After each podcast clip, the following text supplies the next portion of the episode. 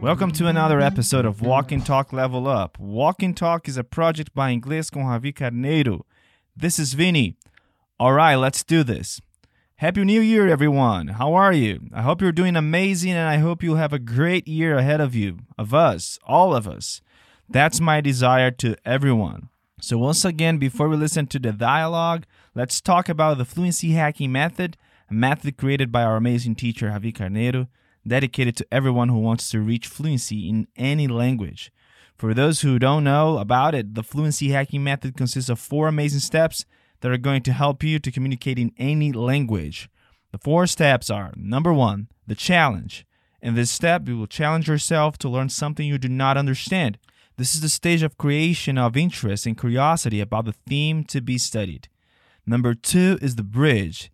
It is the step where you turn the challenge into knowledge. That is, you would turn everything you didn't understand before into something understandable. The Great Leap, time for practice. The Great Leap is where you do intense listening training, memorizing vocabulary, getting used to the sounds and quirks of the native language. Number four, the magic, memorization time. The magic is the phase of the process where we will internalize all the content learned using an unbelievably simple and effective memorization technique. You'll never forget a word again.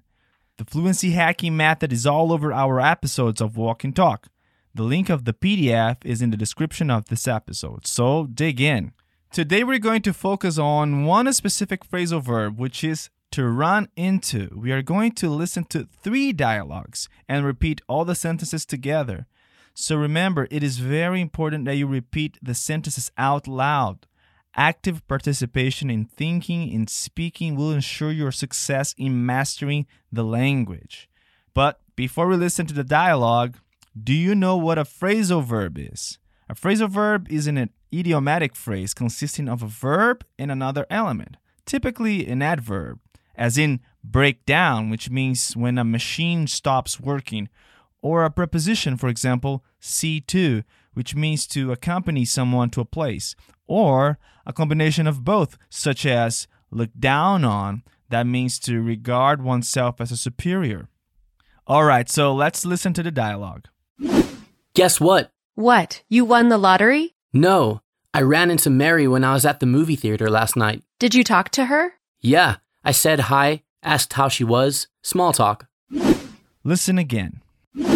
Guess what? What? You won the lottery? No, I ran into Mary when I was at the movie theater last night. Did you talk to her? Yeah, I said hi, asked how she was, small talk. In this conversation, he says, Guess what? Repeat after me. Guess what? Do you remember what guess what means? It means to suppose something without sufficient information to be sure of being correct.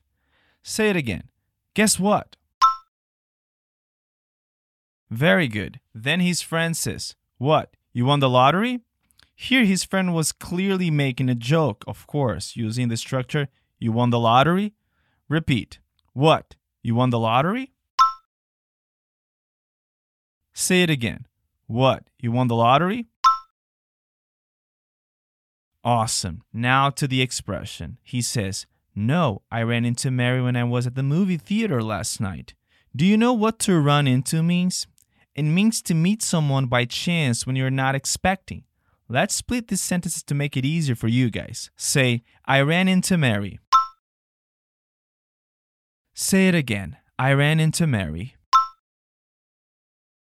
Good. Now say, when I was at the movie theater. Say it again. When I was at the movie theater.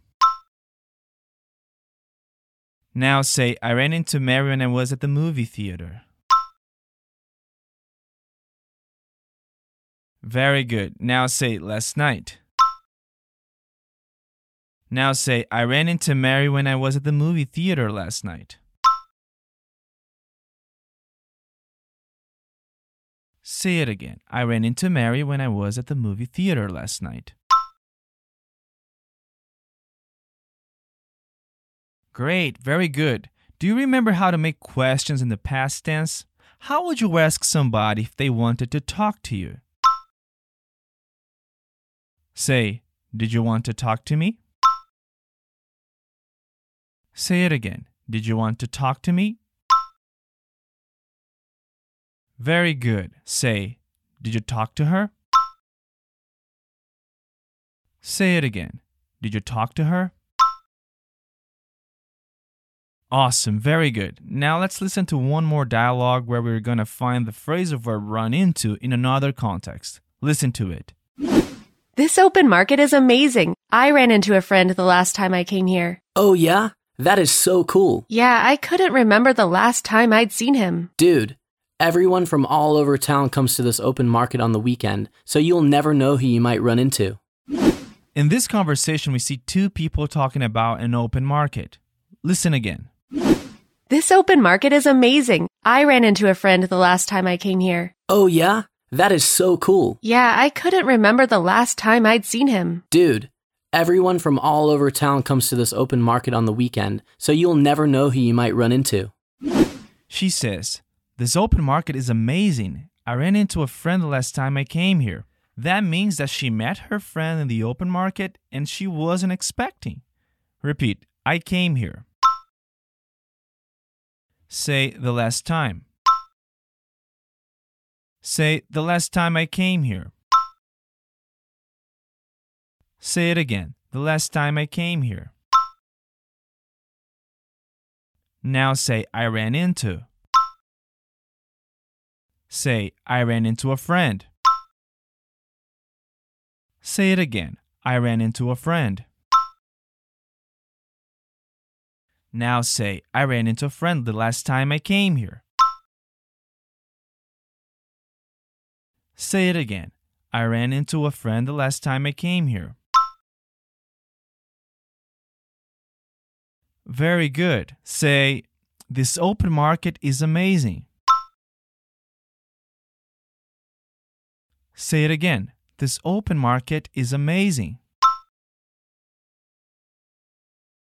Now say, This open market is amazing. I ran into a friend the last time I came here.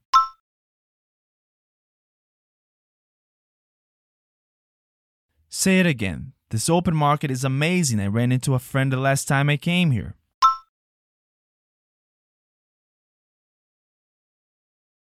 He says, Oh, yeah? That is so cool. Which then she answers, Yeah, I couldn't remember the last time I'd seen him. Do you remember the past of the modal verb can? Exactly. Say, could. Say, I couldn't remember. Say, the last time. Now say, I couldn't remember the last time. Say it again. I couldn't remember the last time. She says, the last time I'd seen him. Notice she uses I'd. This is the reduction of the past perfect. I had. Say, I had. Say it again. I had. Now say, I'd. Say it again. I'd. Say, I'd seen. Say it again. I'd seen. Say, I'd seen him. Now say, I couldn't remember the last time I'd seen him. Say it again. I couldn't remember the last time I'd seen him. Very good. Good job. He says, Dude, everyone from all over town come to this open market on the weekend, so you'll never know who you might run into.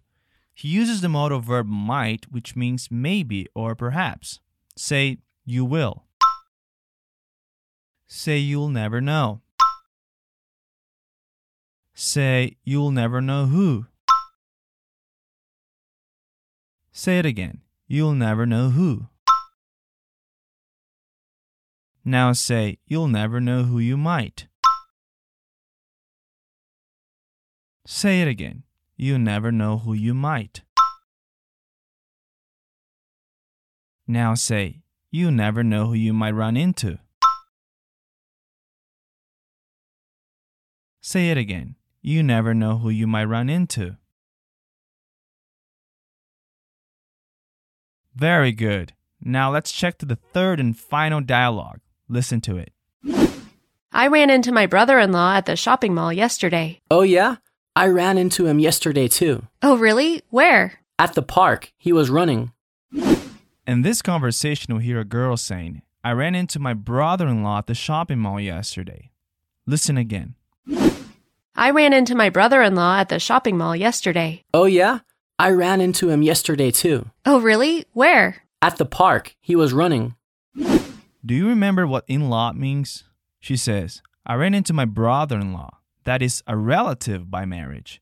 Therefore, her brother in law is her husband's brother. Say, I ran into my brother in law. Say, at the shopping mall yesterday. Say it again, at the shopping mall yesterday. Now say, I ran into my brother in law at the shopping mall yesterday. Say it again. I ran into my brother in law at the shopping mall yesterday. Great, good job. Then he says, Oh, yeah? I ran into him yesterday too. Repeat, I ran into him. Say it again. I ran into him. Good. Now say yesterday too. Say it again. Yesterday too. Now say, Oh yeah, I ran into him yesterday too. Say it again. Oh yeah, I ran into him yesterday too. Very good. Now let's listen to the three dialogues once again so we can internalize everything. Guess what? What? You won the lottery? No. I ran into Mary when I was at the movie theater last night. Did you talk to her? Yeah. I said hi, asked how she was, small talk. This open market is amazing. I ran into a friend the last time I came here. Oh, yeah? That is so cool. Yeah, I couldn't remember the last time I'd seen him. Dude, everyone from all over town comes to this open market on the weekend, so you'll never know who you might run into. I ran into my brother in law at the shopping mall yesterday. Oh, yeah? I ran into him yesterday too. Oh, really? Where? At the park. He was running. Great. So listen to this episode as many times as possible so you can internalize everything. There's also a PDF of this episode available for download in the description here and also in our blog. Thanks for listening to our podcast. Don't forget to follow us here. We are streaming on all platforms and we got two new episodes every Wednesday, okay? So I'll catch up with you next time. Have a good one, folks.